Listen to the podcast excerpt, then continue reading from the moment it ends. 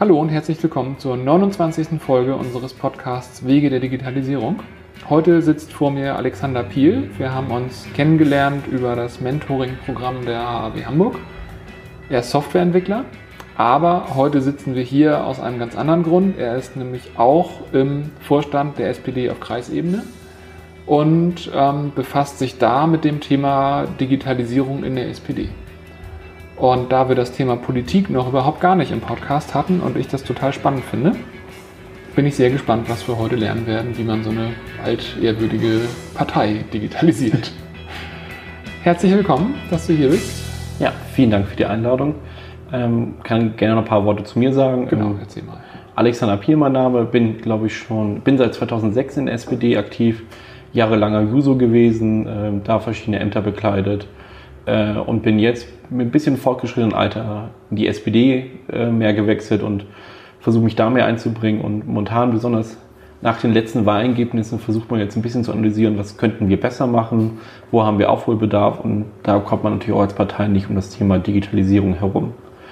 Äh, und ich finde das Thema sehr spannend, weil es auch vor Dingen für uns ein bisschen darum geht, wie können wir uns halt öffnen, wie können wir andere Partizipationsmöglichkeiten geben und deswegen beschäftige ich mich zurzeit mit dem Thema. Okay, dann finde ich, ist die spannendste Einstiegsfrage mhm. eigentlich, was bedeutet denn Digitalisierung für die SPD oder generell für eine Partei? Da wir das, sagen wir mal, als Partei muss man bei sowas mal vorsichtig sein. Ich kann das immer nicht für uns insgesamt sagen, weil wir dazu keine Beschlusslage haben. Deswegen kann ich es immer nur aus meiner Sicht erklären. Mhm. Also ich verstehe zurzeit unter Digitalisierung die Partei für andere Leute zu öffnen oder für, besonders auch für die Leute zu öffnen, die zurzeit nicht die Zeit haben, äh, an den wir, bestehenden Strukturen teilzunehmen. Ein Engagement in der SPD ist immer sehr stark immer verbunden mit irgendwie Zeit zu haben, vor Ort zu sein und sich diese Zeit zu nehmen. Für jemanden, der unter der Woche unterwegs ist, ist es schwierig, sich im Ortsverein zu engagieren, wenn der Ortsverein sich nur unter der Woche trifft. Äh, und dahin geht es halt sozusagen, wie kann man als SPD Möglichkeiten schaffen, dass die Personen, die nicht vor Ort sind, die auch vielleicht nicht die Zeit haben, sich trotzdem an dem Prozess innerhalb der Partei zu äh, zu beteiligen und halt sagen, auch deren Stimme zu hören und einfach die Basis der Leute, die innerhalb der Partei mitarbeiten, zu, zu erweitern äh, und einfach auch mehr Input zu gewinnen. Mhm. Und gibt es da schon existierende Initiativen? Also was gibt es schon? Also dieser Prozess, sozusagen das Internet dafür zu nutzen, irgendwie verschiedene Meinungen einzuholen und so ist ja nicht neu, wurde auch von der SPD jahrelang immer wieder probiert, indem man gesagt hat, wir machen verschiedene Themenforen, wo man darüber diskutiert wird. Die SPD hat vor Jahren mal versucht, ein eigenes soziales Netzwerk aufzubauen, äh, worum es darum ging, sozusagen halt die Leute zu vernetzen, indem man sagt, wir haben verschiedene Interessengruppen, wo kommen die Leute her, so ein bisschen ähm, Facebook-mäßig, ich glaube, das hieß MySPD, es war aber nur SPD-intern, wurde leider auch nicht so gut angenommen. Ähm, aber es gab da schon mehrere Versuche. Wir haben das aber auch von der SPD losgelöst in anderen Parteien gesehen. Die Piraten haben das sehr stark gemacht. Die hatten einen sehr starken Fokus darauf, alles über online, abzu, online abzuwickeln äh, und das sozusagen auch in lokale Parlamente zu transportieren. Ähm, die Grünen sind auch relativ weit schon dabei, sozusagen auch da schon erste Prozesse anzustoßen, dass man versucht, Sachen ähm, besonders inhaltlicher Natur im Internet zu diskutieren. Man hat verschiedene Themenforen und da können Leute daran teilnehmen und versucht da irgendwie Input draus zu gewinnen. Mhm. Ähm, was Neues, was sozusagen mein Gedanke ist, dabei ist zu gucken, ähm, das losgelöst von dem allein Themenschwerpunkt, sagen so, nicht so sagen, ich möchte eine inhaltliche Debatte führen, wie stehen wir gerade zum Thema, also einfach nur als Beispiel bedingungs bedingungsloses Grundeinkommen, lass uns darüber mal im Internet diskutieren, sondern wie können wir auch andere Prozesse digital gestalten? Wie können wir sozusagen auch so eine Wahlkampfplanung digital gestalten? Also ähm, wie kann jemand, der halt nicht da ist, trotzdem sagen, so, ich habe mir eine coole Idee für eine Aktion, ich wäre am Wochenende da, dann können wir das gerne machen. Wie kann man sowas halt einbinden? Oder ähm, kann man auch andere Prozesse irgendwie erweitern? Also kann man irgendwie Leuten auch die Möglichkeit geben, am Parteitag teilzunehmen, ohne dass sie vor Ort sind? Gibt es da mhm. Möglichkeiten? Ähm, und ich glaube, das sind ganz, wirklich ganz spannende Fragen, die glaube so noch nicht gestellt worden sind innerhalb der Partei. Okay, das ist krass für 2018, aber. Ja, das Problem ist halt, dass man halt irgendwie an sehr Strukturen gebunden ist. Man ist halt an Gesetzen gebunden. Es gibt halt klare Regelungen, Gesetze, wie Parteitage abzulaufen haben, wie die Partizipation mhm. auszusehen hat. Und grundsätzlich ist man auch immer darauf bedacht, irgendwie mit dem bestehenden System zu arbeiten, weil man das halt kennt und einschätzen kann. Und dann muss man halt auch mal schauen, ähm, möchte man das überhaupt verändern? Und das ist, mal so ein bisschen die Schwierigkeit. Manchmal hilft, glaube ich, nur wirklich, sagen wir mal, salopp auf die Schnauze zu fallen, um halt zu erkennen, dass man was ändern muss. Mhm. Ähm, deswegen, glaube ich, kommt das, glaube ich, erst jetzt so ein bisschen auf und sozusagen gucken, wie können wir das eigentlich nutzen. Mhm. Und würdest du sagen, äh, kann man da von den Piraten lernen? Also ich meine, die waren ja nun sehr, war ja auch eine reine mhm. Internetpartei, könnte man sagen. Also das, woran die untergegangen sind, könnt ihr das verwerten, um es besser zu machen? Oder war das ein völlig anderes Thema, auf dem die unterwegs waren?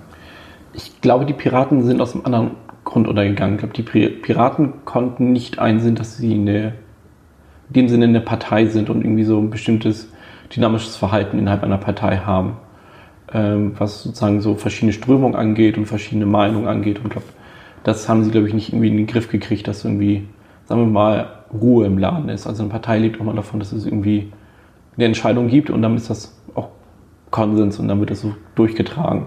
Sozusagen, mhm. Man nennt das ja immer so schön Fraktionsdisziplin oder Parteidisziplin.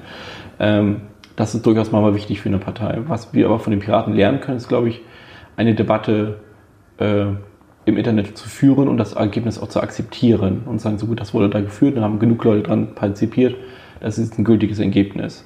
Die Schwierigkeit, die ich halt bei der SPD sehe, weil das halt schon eine Partei ist, die es seit 155 Jahren gibt und gewohnt ist, auf Parteitagen, bei Mitgliederversammlungen zu diskutieren, ist es das irgendwie zu verbinden, diese gleichzeitige Diskussion zwischen online und ähm, offline, das irgendwie zu verbinden. Weil es gibt auch, glaube ich, viele Genossinnen und Genossen in der Partei, die gewohnt sind an die bestehenden Strukturen und das auch gerne so beibehalten möchten, weil da ein gewisses soziales Gefüge vor, vorliegt, aber auch, weil nicht alle mit dem Internet so warm sind wie eine etwas jüngere Generation. Also die mhm. SPD hat auch ein, also nicht nur die SPD alleine, aber durchaus auch das Problem, dass die Mehrheit der Mitglieder über 60 Jahre ist. Mhm. Und deswegen ist es halt schwierig zu sagen, gut, wir stellen heute alles auf digital um und alles wird nur digital diskutiert. Da würde man zu viele Leute abhängen, weil es geht ja eigentlich darum, Leute, mehr Leute einzubinden und nicht Leute abzuhängen. Und ich glaube, das ist, glaube ich, der große Knackpunkt, wie man das umsetzt. Hm. Das stelle ich mir jetzt gerade auch besonders schwer vor. Also wir haben, ähm, ich habe hier ein Interview geführt mit ähm, Gabriel Rath vor einer Weile, mhm. der ist für die Ostseesparkasse für Digitalisierung verantwortlich. Das ist ja auch eine relativ große Organisation, mhm. sehr, sehr heterogen, was Alters- und Digitalisierungsaffinität mhm. angeht. Der hat da ein paar echt coole Gedanken gehabt. Allerdings sind Mitarbeiter halt irgendwann mit 65 dann auch in Rente. Hm. Und also meine Oma ist mit weit über 80 noch aktives SPD-Mitglied. Hm. Und ja, das kann ich mir auch gar nicht vorstellen, wie ich die digital partizipieren lassen würde. Also ich glaube, von daher habt ihr das Problem auch einfach in einer noch verschärfteren Form, als die Unternehmen das so haben. Genau, also es gibt da verschiedene Ebenen, die man beachten muss. Es geht natürlich auch einmal um Anerkennung auf beiden Ebenen. Man muss halt irgendwie die alte Struktur, die Leute, die da aktiv sind, Anerkennung geben. Mhm. Aber auch die Leute, die halt sagen, so ich möchte nur noch digital mitarbeiten, die müssen auch eine gewisse Anerkennung erfahren. Also es muss ja irgendwie ein positives Feedback geben, damit die Leute weiterhin motiviert sind, etwas zu machen. Wenn man irgendwie kein Feedback bekommt, ist man irgendwann auch so, ach, was mache ich das eigentlich? Bedankt mhm. sich ja eh keiner. Also das ist, glaube ich, ähm, auch völlig normal so zu agieren. Und ich glaube, das wird auch, glaube ich, ein weiterer schwieriger Punkt, das halt irgendwie so zu vernetzen und diese Arbeit, die gegebenenfalls nur digital läuft, auch sichtbar zu machen für die Leute, die nicht digital unterwegs sind. Aber gleichzeitig auch andersrum, für die Leute, die halt jedes Mal zu den Mitgliederversammlungen gehen, zu den Ortsvereinssitzungen, das auch für die Leute sichtbar zu machen, die nur digital unterwegs sind und sagen, ich habe den Ortsverein noch nie gesehen, aber ich engagiere mich seit zwei, drei Jahren. Äh, ich glaube, das ist durchaus eine Schwierigkeit. Die Frage, die dann noch zusätzlich kommt, ist es halt auch überhaupt gewünscht, sozusagen, überall so eine Digitalstrategie zu fahren. Also ich habe mal gelesen, äh, ein Politikwissenschaftler hat mal die Strukturen der SPD als organisierte, organisierte Anarchie beschrieben, ähm, dass quasi die Ortsvereine so frei sind, alles selbst ein bisschen zu gestalten und auch die Kreise. Ähm, es ist natürlich ein bisschen schwierig zu gucken, ob das halt für jede Region so richtig passt. Also ist, passt das in der in einem ländlichen Raum gibt es genug Leute, die sich im ländlichen Raum sagen, ich möchte mich nur digital engagieren oder das ist eher so ein Ding für Großstädte oder das ist genau andersrum, besonders für die Leute, die in einer ländlichen Region sind, sagen, das genau, das möchte ich, anstatt zwei Stunden zu einer Mitgliederversammlung zu fahren oder zu einer Vorstandssitzung und dann für eine anderthalb Stunden da zu sein und dann wieder zwei Stunden zurückzufahren. Mhm. Ähm, das ist halt Sachen, die halt geklärt werden müssten und geguckt werden, ist überhaupt eigentlich Bedarf da, bevor man, glaube ich, anfängt, irgendwie eine riesige Struktur aufzubauen und dann wird sie im Endeffekt nicht, nicht genutzt. Mhm. Gut, das ist, macht Sinn, das so zu machen. Das ist ja im Prinzip das klassische heutige Produktvorgehen, dass man mhm. erstmal die Nutzer fragt, bevor man denen was vorschmeißt. Ist auch eigentlich auch ein typisches SWD-Vorgehen. Erstmal einen Arbeitskreis gründen und dann mal gucken.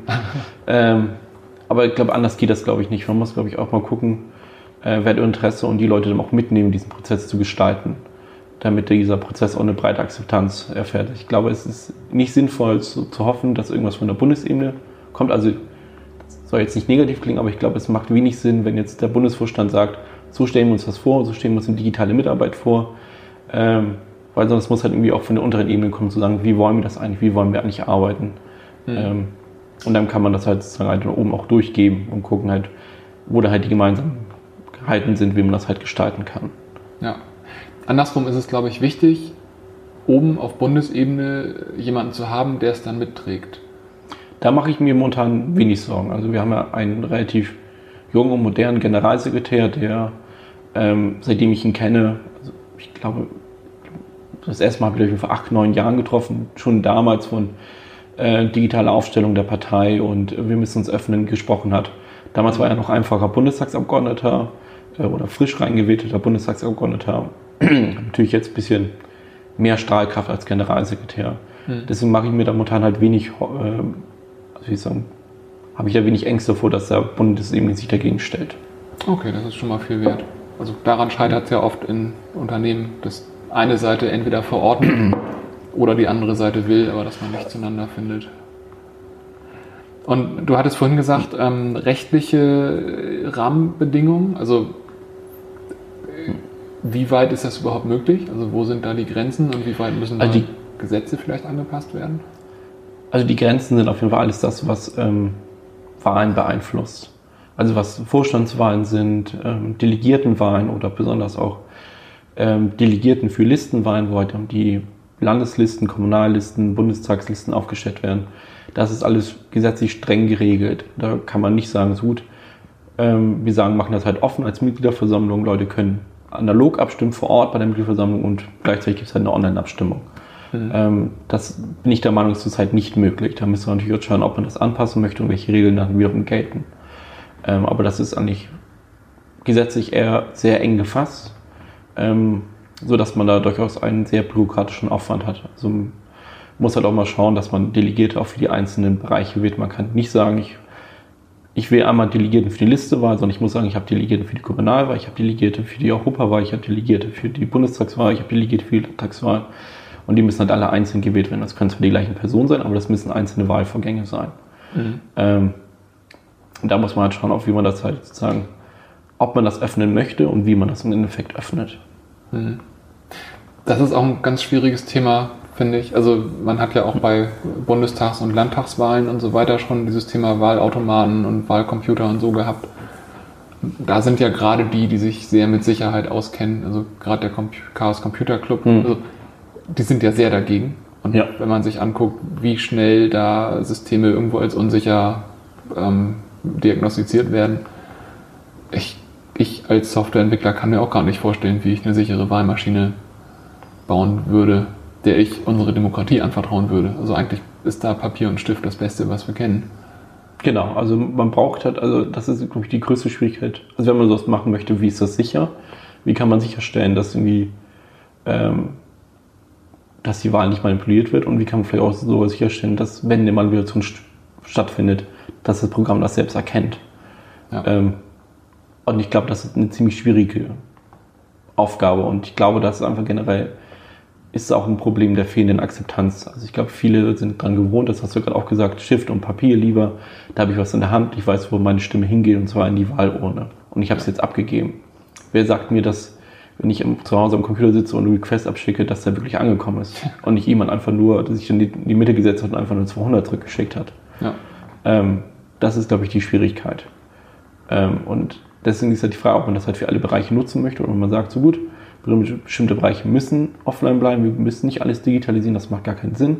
Aber bestimmte Bereiche, worum es so geht, halt Ähm, wir müssen bestimmte Themen diskutieren, wir möchten bestimmte Veranstaltungen, Wahlkämpfe durchplanen. Da sind wir offen, da sagen wir, okay, da möchten wir halt gerne irgendwie so eine digitale Mitarbeit, auch, sagen wir, wie soll ich sagen, anbieten. Ähm, genau, das ist sozusagen der andere Punkt.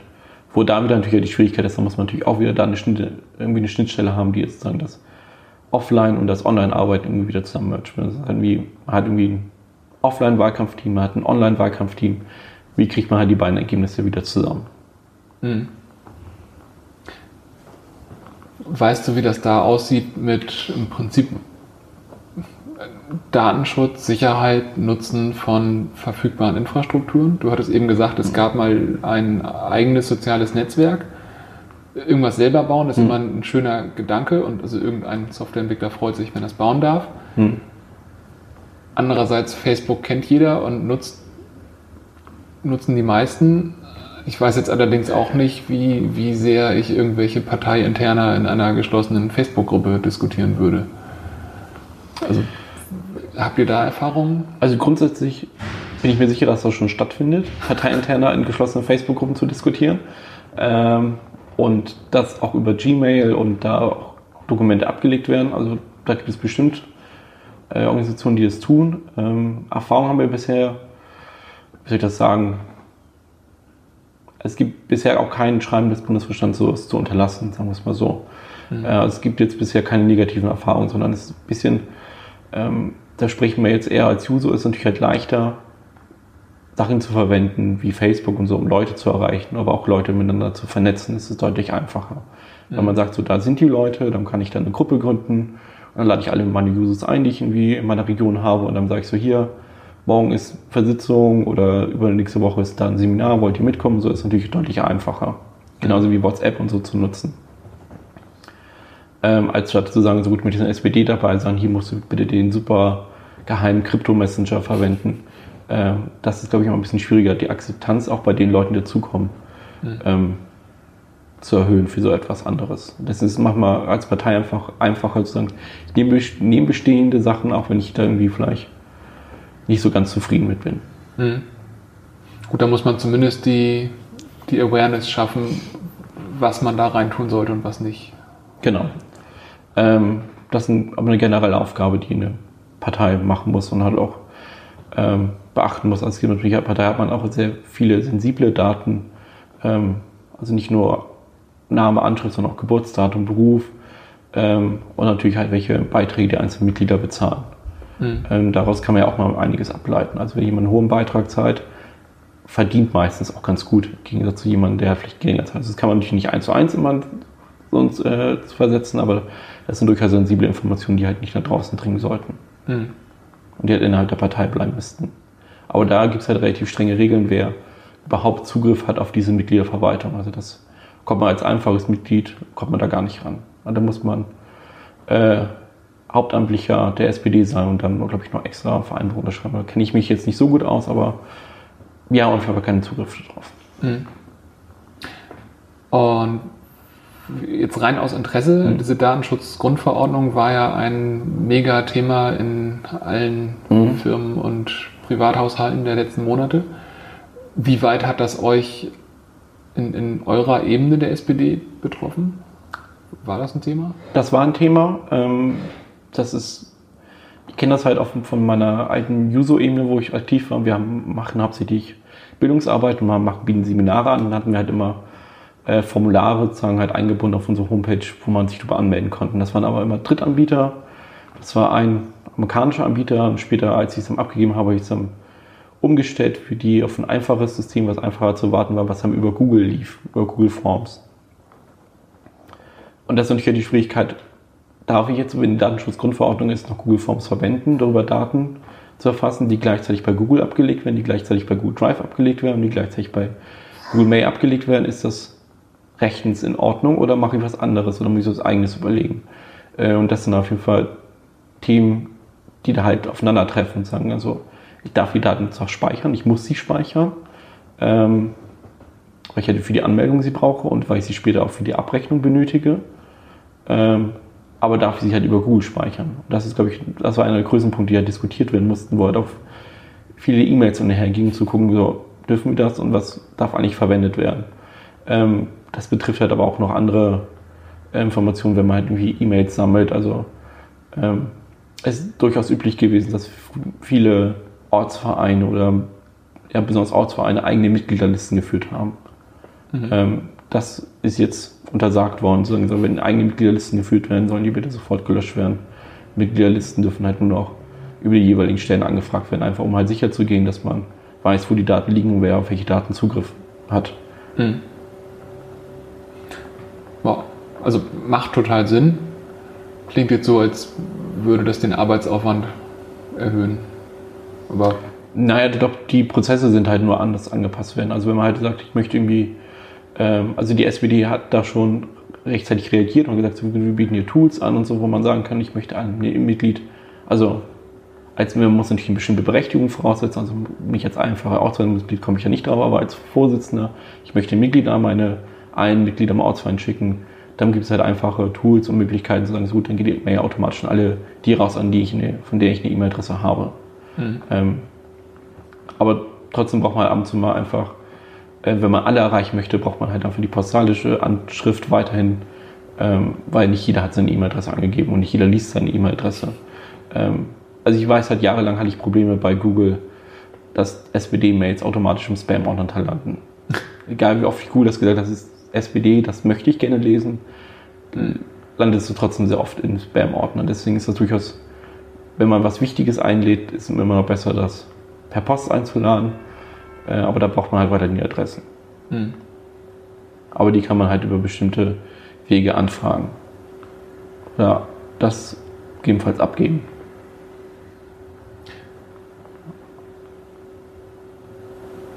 Ich stelle mir das gerade vor, in, in, wie vielen einzelnen Ortsverbänden das zu äh, veränderten Arbeitsabläufen führt. Und ich frage mich gerade, in wie vielen, also das betrifft jetzt sicherlich nicht nur die hm. SPD, so, das, das waren so die Alltagsarbeitserleichterungen, die wahrscheinlich auch in jeder zweiten Firma so vorkamen, hm. wo es jetzt einen dokumentierten Prozess gibt, dass das so nicht mehr zu tun ist und ähm, ich frage mich, wie oft das wohl trotzdem noch gemacht wird.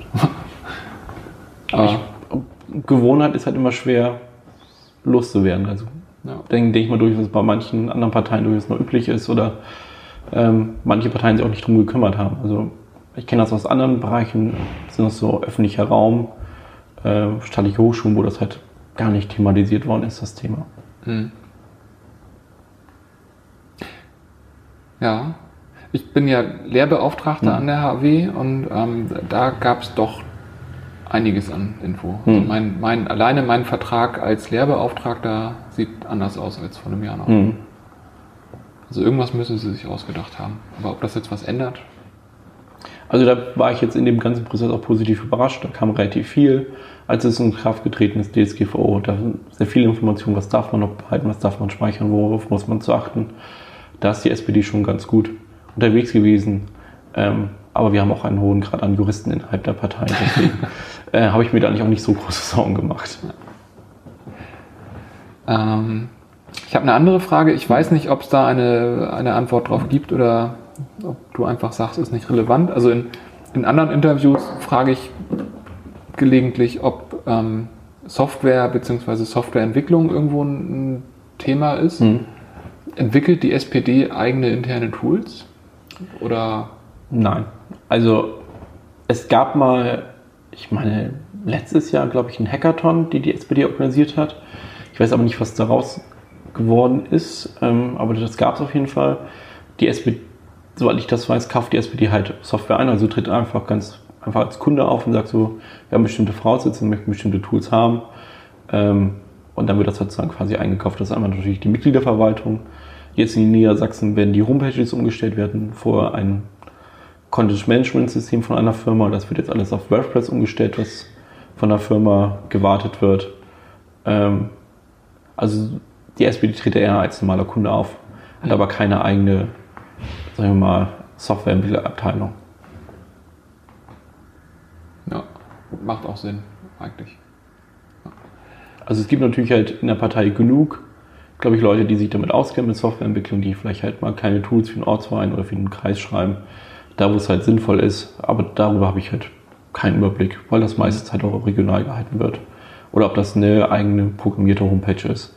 Das sind das halt so ehrenamtliche Arbeiten, die dann getätigt werden. Hm. Da sind wir wieder bei der Anarchie, von der du vorhin sprachst. Ja. Aber die ist halt auch durchaus notwendig, halt, um einfach von diesem Partizipationsprozess annehmen zu halten und halt auch verschiedene Bereiche zu beachten oder sagen wir, auch verschiedene Impulse aus der Partei rauszukriegen. Mhm. Weil es gibt einfach Unterschiede. Also da, sagen wir in NRW gibt es andere Themen als in Niedersachsen und das unterscheidet sich regional auch noch sehr stark. Also der Ortsverein Rothenburg, Würme redet, glaube ich, über andere Themen als der Ortsverein Buxtehude. Ja. Es macht auch total Sinn. Also jede, jede agile, also alles, was agile Gedanken angeht, sagt im Prinzip, gib Verantwortung so weit runter wie möglich und halte die, die Verwaltung so schlank wie möglich. Und ähm, ich habe das vorletzte Interview, das 27. mit dem äh, Rolf Funk geführt. Der war 50 Jahre für die Deutsche Bank tätig, mhm. am Ende in der Geschäftsführung. Und der hat das auch gesagt, dass der ein Berufsleben lang versucht hat, die die Teams so klein wie möglich zu halten und die Verantwortung so weit wie möglich mhm. in die, also an die letzte mögliche Stelle zu geben, wo es noch irgendwie vertretbar war. Ich glaube, anders kann man so eine große Organisation auch einfach gar nicht sinnvoll führen. Also wir haben ja komischerweise auch wo unsere Wahlergebnisse nicht besser geworden sind auf Bundesebene einen Mitgliederanstieg gehabt. Wir sind jetzt wieder bei 450.000 Mitglieder. Das ist halt schon eine große Zahl, wenn man es so betrachtet. Also wir waren natürlich halt früher mal bei einer Million, aber jetzt sind wir bei 450.000. Ähm, aber das ist natürlich halt schon eine enorme Aufgabe, das alles zu verwalten hm. und zu organisieren. Und da, wenn man sich da anschaut, wie viele Leute wirklich aktiv sind, die in Ortsverein sind und äh, unter Bezirksebene, also beziehungsweise Kreisebene heißt es übersetzt, es sind halt nicht mehr so viele. Und ich glaube auch hm. genau deswegen ist dieses Thema Digitalisierung interessant, um zu schauen, ob mehr Leute die in der Partei unterwegs sind, die Möglichkeit haben, sich zu partizipieren, daran teilzunehmen und deren Ansichten in die Partei zu bringen, weil wir uns ja durchaus davon versprechen, ähm, auch eine größere Akzeptanz für Entscheidungen zu schaffen natürlich, aber auch einfach auch, dass mehr Leute da einfach daran teilnehmen. Und davon lebt halt einfach eine Partei von der Mitarbeit. Mhm. Ähm, halt, sonst funktioniert das halt nicht. Also man gewinnt halt auch nur Wahlen, wenn man halt auch vor Ort aktiv ist, wenn man vor Ort Wahlkampf macht. Äh, und das da reicht ein Fernsehauftritt alleine nicht aus. Sondern ja. muss halt einfach vor Ort auch aktiv sein. Ähm, und dafür braucht man halt einfach möglichst jeden Input, den man bekommen kann. Ja, macht total Sinn. Ich würde einfach zu den Abschlussfragen kommen. Mhm. Also ich, ich, glaube, wir könnten das noch dreimal im Kreis drehen, aber ich glaube, die, die wichtigen Kernaussagen haben wir irgendwie gefunden. Ähm, Im Zuge dieser Digitalisierung, was würdest du, was geht ihr da als nächstes konkret an? Als nächstes gehen wir, glaube ich, erstmal an zu gucken, wer überhaupt, also auf unsere Kreisebene bezogen, wer überhaupt möchte daran teilnehmen, wer ist überhaupt daran interessiert, so einen digitalen Prozess zu schaffen und mit den Leuten sich dann zusammenzusetzen und gut, wie wollen wir diesen digitalen Prozess gestalten, wo wollen wir digitale Möglichkeiten bieten, wo macht es Sinn und wo macht es gegebenenfalls weniger Sinn. Mhm. Ähm, gibt es eine Quelle, mit der du dich irgendwie aktuell hältst zum Thema Digitalisierung? Ein Buch, ein Podcast, ein Blog, irgendwas, was du hier weiterempfehlen würdest? Ähm, nicht wirklich. Also ich versuche mich halt sozusagen, was sozusagen Parteiendigitalisierung aktuell zu bleiben, ist vielleicht nicht so ganz richtig, aber natürlich halt nur zu schauen, was haben die Piraten damals gemacht. Ähm, Liquid Democracies hat natürlich da ein Thema zu gucken, wie funktioniert das eigentlich, wo waren da vielleicht gegebenenfalls auch Stärken und Schwächen drin. Ähm, und das halt ein bisschen zu beobachten, ähm, was machen eigentlich die anderen Parteien. Das sind, glaube ich, halt immer so Informationen, die nicht so einfach zu, besch zu beschaffen sind, weil so steht nicht auf der Startseite von Zeit Online oder Spiegel, sondern muss man ein bisschen gucken, mal, ob da vielleicht doch mal ein kleiner Artikel irgendwie in einem Spiegel-Printmagazin drin steht, irgendwie die FDP hat sich dann entschieden, diesen Prozess mal auszuprobieren und so. Da muss man immer ein bisschen gucken, was so ein bisschen veröffentlicht wird. Also Mhm. Dieser Bereich ist halt nicht so stark im Fokus wie der, der große Oberbegriff Digitalisierung. Mhm. Ja. Ist dabei, glaube ich, eher ein kleines Nischenthema. Aber ein sehr spannendes. Ähm, letzte Frage. Gibt es jemanden, den du dir hier als Gast im Podcast wünschen würdest? Ich habe jetzt keinen Namen konkret, aber was ich persönlich mal interessant finden würde, weil ich jetzt eher so aus SPD-Sicht geredet habe, wie das halt zum Beispiel bei einer anderen Partei aussehen würde. Also besonders vielleicht bei einer Partei, die, ähm, soll ich sagen, ein bisschen auf von den kleineren würde mich jetzt mehr interessieren, wie die FDP, die Grünen, ob die halt sich darüber Gedanken machen, wie sie diesen Prozess, ob sie diesen Prozess gestalten, das würde ich ein bisschen interessanter finden, weil sie aufgrund ihrer Struktur und ihrer bisschen anderen Mitgliederzahlen, glaube ich, ein bisschen anders aufgestellt sind als wir. Ähm, mhm. Das würde mich durchaus mal interessieren, einfach mal zu schauen, wie machen die das und kann man gegebenenfalls Sachen kopieren. Mhm. Okay, werde ich mal gucken, ob ich da wen finde.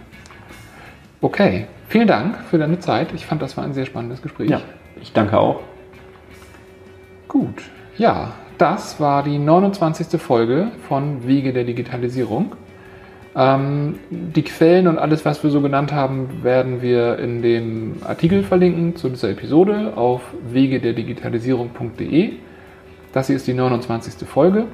Wenn ihr Fragen, Anregungen, Anmerkungen habt, ähm, schreibt uns gerne einen Kommentar, schreibt uns eine Mail, schreibt uns bei Twitter oder Facebook.